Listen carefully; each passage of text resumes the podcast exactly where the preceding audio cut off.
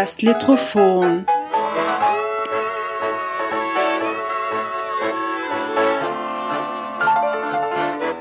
Der Mikropodcast über Literatur in und aus Österreich.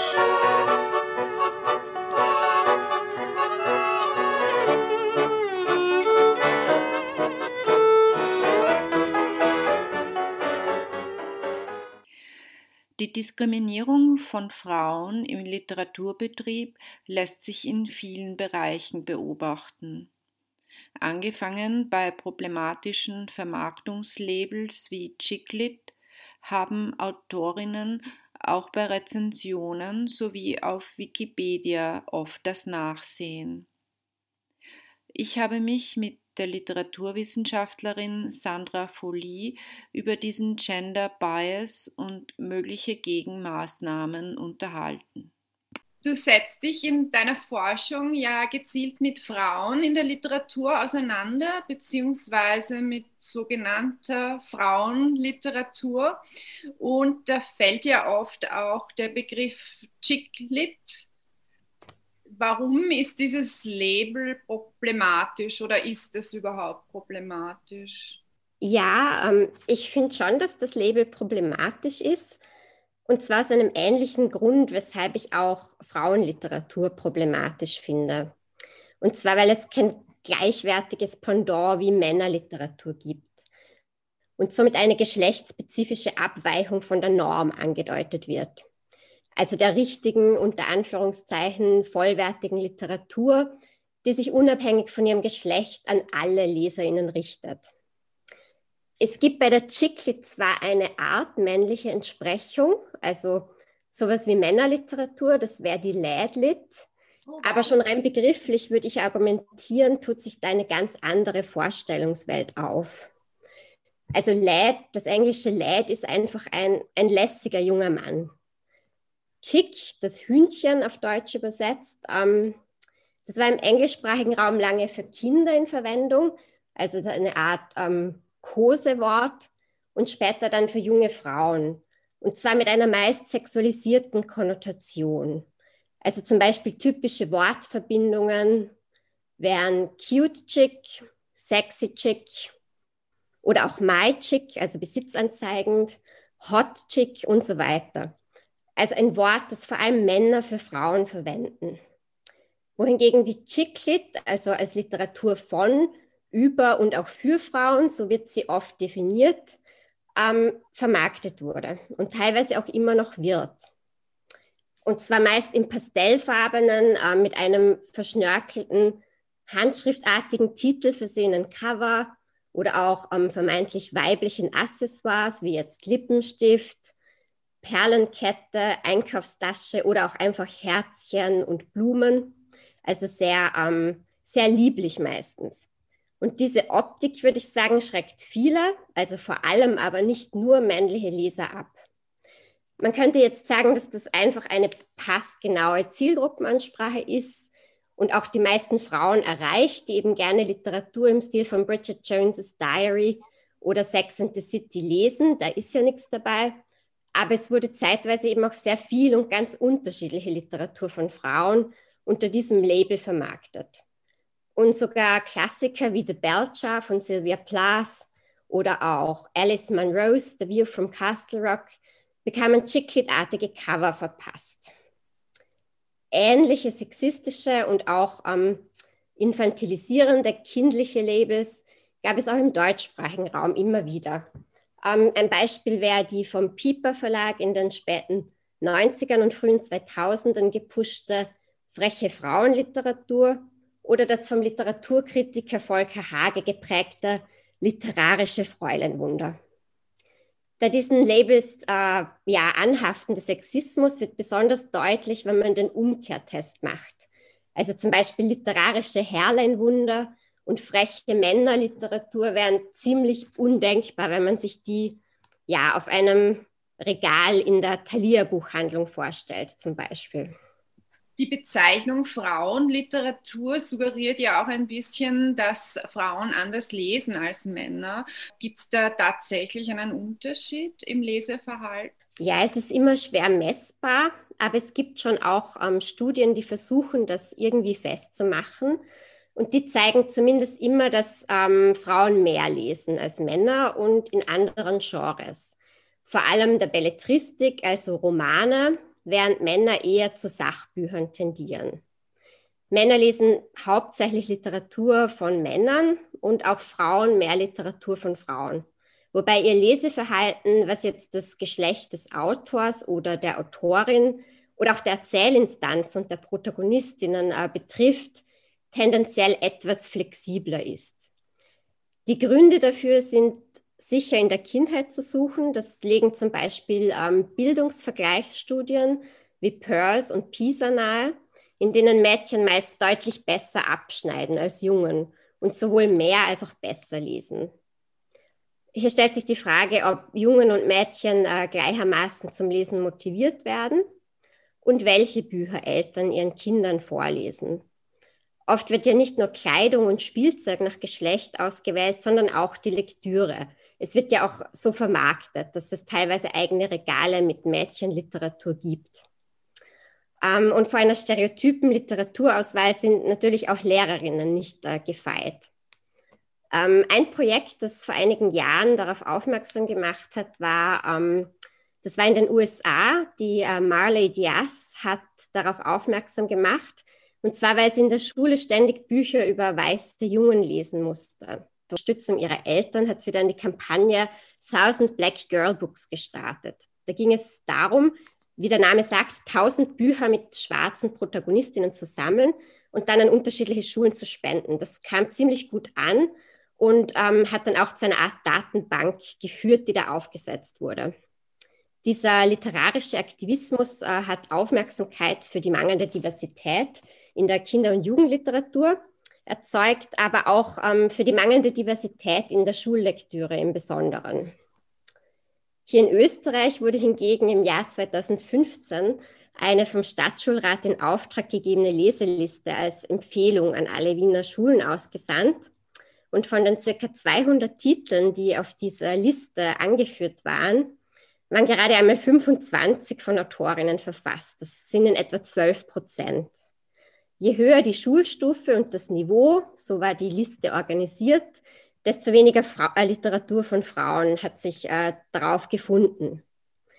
Ein Mitgrund für den geringen Autorinnenanteil war sicher auch, dass die Liste verhältnismäßig wenig neuere und besonders wenig Gegenwartsliteratur, auch wenig Kinder- und Jugendliteratur angeführt hat. Um jetzt aber auch ein positives österreichisches Beispiel zu nennen, die AG Germanistik Literatur für SchülerInnen veranstaltet regelmäßig in und mit der alten Schmiede AutorInnenlesungen. Und bei dieser Veranstaltungsreihe stehen wirklich die Wünsche und Interessen der SchülerInnen im Vordergrund. Also sie entscheiden mit, wer was liest. Und es wurden da eigentlich gerade in letzter Zeit sehr oft zeitgenössische österreichische AutorInnen eingeladen. Ja, einer der Gründe ist ja möglicherweise auch, dass es auch in der Literaturkritik ein, ein Gender Bias gibt und äh, Romane von Frauen ja auch noch immer deutlich weniger äh, oft besprochen werden als die ihrer männlichen Kollegen. Und ähm, es gibt da ja auch auf Wikipedia einen Nachholbedarf.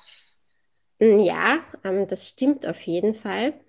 In der Literaturkritik wird dieser Gender Gap, wie es auch genannt wird, also das Titel von Autorinnen seltener besprochen werden, zunehmend auch mit Zahlen belegt. Das ist etwas, das noch nicht so alt ist. Das macht die Problematik nicht nur am handfester und greifbarer, wenn man da mal fixe Zahlen hat, sondern auch über einen längeren Zeitraum hinweg vergleichbar. Angefangen hat das ungefähr 2009 in den USA mit der NGO WIDA, Women in Literary Arts, die das Geschlecht der AutorInnen, deren Bücher in Zeitungen und Zeitschriften rezensiert werden, und auch das Geschlecht der Kritikerinnen, die diese rezensieren, ähm, erfassen und auswerten. Inzwischen gibt es ähnliche Projekte auch im deutschsprachigen Raum, wie zum Beispiel äh, Frauenzählen Und hier in Österreich beschäftigt sich äh, vor allem die Germanistin Veronika Schuchter von der Universität Innsbruck mit dem Thema Gender in der Literaturkritik. Wenn man sich die Ergebnisse im Vergleich anschaut, scheinen Frauen als besprochene Autorinnen und auch Frauen als Kritikerinnen, die Bücher rezensieren, kaum je über eine Ein-Drittel-Repräsentanz hinauszukommen. Dabei besprechen Männer hauptsächlich Männer, Frauen aber keineswegs nur Frauen oder primär Frauen. Ihr Rezensionsverhalten ist, bezogen auf das Geschlecht der Autorinnen, äh, ausgewogener. Was sich zum Teil sicher auch durch das äh, flexiblere Leseverhalten von Frauen bedingt, ähm, das ich im Zusammenhang mit der schulischen Lesesozialisation bereits erwähnt habe. Ja, die Wikipedia, ähm, da gibt es eine Zahl, die sich einfach ermitteln lässt. Ähm, das ist jene der Frauenbiografien, die in der deutschsprachigen Wikipedia derzeit 16,4 Prozent ausmachen. Das ist sehr wenig. Ähm, was sich weitaus schwerer heben lässt, ist das Geschlechterverhältnis der AutorInnen in der Wikipedia. Das hängt damit zusammen, dass die meisten Pseudonyme verwenden und die Angabe des Geschlechts, ob jemand eine, ein Benutzer oder eine Benutzerin ist, nicht unbedingt mit dem Geschlecht, mit dem sich die BenutzerInnen sonst identifizieren, übereinstimmen muss. Es werden deshalb auch immer wieder Umfragen durchgeführt, deren Ergebnisse aber wiederum stark von der Beteiligung abhängen. Also die neuesten mir bekannten Zahlen stammen aus dem Jahr 2018 und die gehen von circa 10 Prozent Autorinnen aus. Die Dunkelziffer dürfte aber deutlich höher liegen. Es ist auch so, dass viele Benutzerinnen gar nicht unbedingt als weiblich erkannt werden wollen. Es ist ähm, eine Art offenes Geheimnis in der Wikipedia, dass es keine Vorteile bringt, sich als Benutzerin äh, zu deklarieren. Äh, ganz im Gegenteil sogar. Es haben jedoch sowohl die Wikimedia Foundation als auch ein Teil der Community erkannt, dass es sehr wohl ein systemisches Sexismusproblem auch in der Wikipedia gibt. Es gibt verschiedenste Aktionen, Schreibgruppen, Schreibevents, sogenannte Editathons und seit kurzem auch ein dachweites feministisches Netzwerk, das wäre das Femnetz, äh, die sich wirklich mit großem Engagement dafür einsetzen, dass AutorInnen gut beraten und unterstützt werden, dass auch mehr Artikel über Frauen produziert werden und bestehende verbessert. Denn ähm, auch auf inhaltlicher und sprachlicher Ebene gibt es in Artikeln oft einen Gender Bias, dass unterschiedlich geschrieben wird, unterschiedliche Dinge hervorgehoben werden und so weiter. Also ein Beispiel, das, das ich jetzt parat habe, wäre der Artikel über Lou Andreas Salome. Der ist komplett nach ihren Beziehungen zu berühmten Männern strukturiert. Also auch die Kapitel heißen dann so Paul Reh, Nietzsche, ihre Ehe mit Friedrich Karl Andreas. Der Berliner Kreis kommt vor, Rilke und Freud. Und das ist quasi das Inhaltsverzeichnis des Artikels. Dafür erfahren Leserinnen verhältnismäßig wenig über ihre Arbeit als Schriftstellerin und Psychoanalytikerin, was eigentlich sehr schade ist. Wie würdest du denn die Situation in der Literaturwissenschaft einschätzen oder bewerten? Gibt es da auch noch eine Ungleichheit? Also ich kenne jetzt keine Untersuchungen, die das über einen längeren Zeitraum irgendwie ähm, vergleichend untersuchen. Äh, aber ich habe eine Lehrveranstaltung gemacht, wo es um äh, literarischen Aktivismus ging. Und dort haben wir uns auch ein bisschen darüber unterhalten in einzelnen Einheiten, wie es eigentlich an der Universität aussieht. Auch ein bisschen ausgehend von diesen Debatten im angloamerikanischen Raum, vor allem auch in England, ähm, diese Decolonized the Curriculum-Bewegung, ähm, wo es darum ging, dass das Curriculum nicht nur zu männlich, sondern auch zu weiß ist.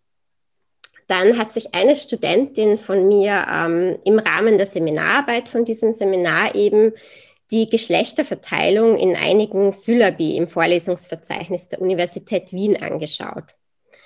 Der Fokus lag auf literaturwissenschaftlichen Bachelor-Lehrveranstaltungen der Germanistik und vergleichenden Literaturwissenschaft im Sommersemester 2019.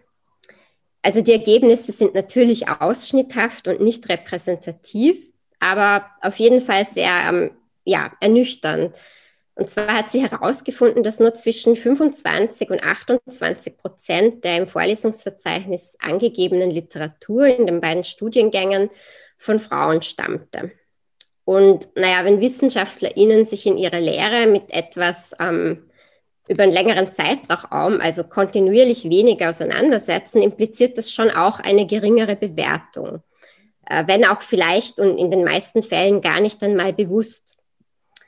Gerade in Lehrveranstaltungen mit männlichen Vortragenden wurden tendenziell eher Autoren behandelt. In der vergleichenden Literaturwissenschaft zu über 90 Prozent. Ähnlich wie in der Literaturkritik, ja sogar noch eindeutiger haben, also zumindest in diesem einen untersuchten Semester, Männer fast ausschließlich Männer unterrichtet. Die deutsche Philologie hatte, also die Germanistik, hatte insgesamt einen höheren Anteil an Autorinnen zu verzeichnen als die vergleichende Literaturwissenschaft. Und ein Mitgrund dafür könnte zum Beispiel sein, äh, dass von den Studierenden laut Curriculum mindestens eine Lehrveranstaltung mit Gender-Schwerpunkt absolviert werden muss. Es gibt also eine Art Quote und um diese erfüllen zu können, muss es eben auch entsprechende Lehrveranstaltungen und ein, ein Angebot geben. Zwar kann jetzt ein Gender-Schwerpunkt genauso anhand der Literatur von Männern oder nicht-binären Autorinnen verfolgt werden. De facto fokussieren die Gender-Lehrveranstaltungen aber schon oft äh, Literatur von Frauen. Ähm, aber es wäre sehr spannend, also auch einmal in größerem Umfang, äh, sowohl quantitativ als auch qualitativ, zu untersuchen, welcher Kanon eigentlich in der gegenwärtigen Literaturwissenschaft wie reproduziert wird und vor allem auch von wem. Also nicht nur in der Lehre, sondern auch in Publikationen, in Literaturgeschichten, Einführungen und Forschungsliteratur. Und ich persönlich fände auch ähm, punktuelle Aktionen äh, erfrischend, äh, um ein Bewusstsein für den äh, in der Literaturwissenschaft, sicher auch an der Uni Wien, sicher auch in der vergleichenden Literaturwissenschaft bestehenden Gender Gap zu wecken. Also zum Beispiel indem alle Lehrenden eines Studiengangs ähm, ein Semester lang nur oder doch ähm, schwerpunktmäßig Autorinnen unterrichten würden. Quer durch alle Bereiche, also von literaturgeschichtlich angelegten Vorlesungen wie Klassikerinnen der Weltliteratur über Seminare, die sich mit Literaturtheorien von Frauen auseinandersetzen, bis hin zu dann eben thematischen Lehrveranstaltungen, die ihre Inhalte einfach anhand von Lyrik, Dramentexten und Prosa von Frauen aufbereiten. Und natürlich äh, nicht zu vergessen die wichtige und auch oft vernachlässigte Rolle von Übersetzerinnen in der Literaturwissenschaft, gerade in einem Fach wie der Vergleichenden, wo, wo sehr oft mit Übersetzungen gearbeitet wird ich finde das auch sehr wichtig. Vor allem, man hört dann immer wieder diese Argumente, das stimmt nicht oder äh, dass zum Teil auch nicht so ein Bewusstsein dafür da ist. Und ähm, umso wichtiger finde ich auch, dass es dann auch schon konkrete Studien gibt mit Zahlen, die das wirklich belegen und äh, aufzeigen. Ja, ich denke, das ist auf jeden Fall ein erster Schritt. Also ich meine, bei den Zahlen muss man ja nicht stehen bleiben.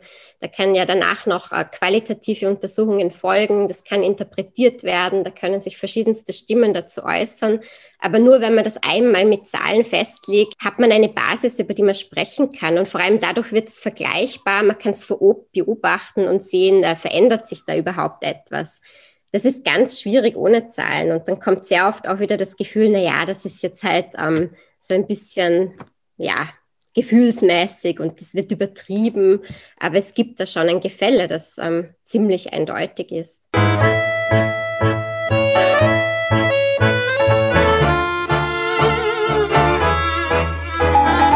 war das Litrophon. Barbara Seidel im Gespräch mit Sandra Folin.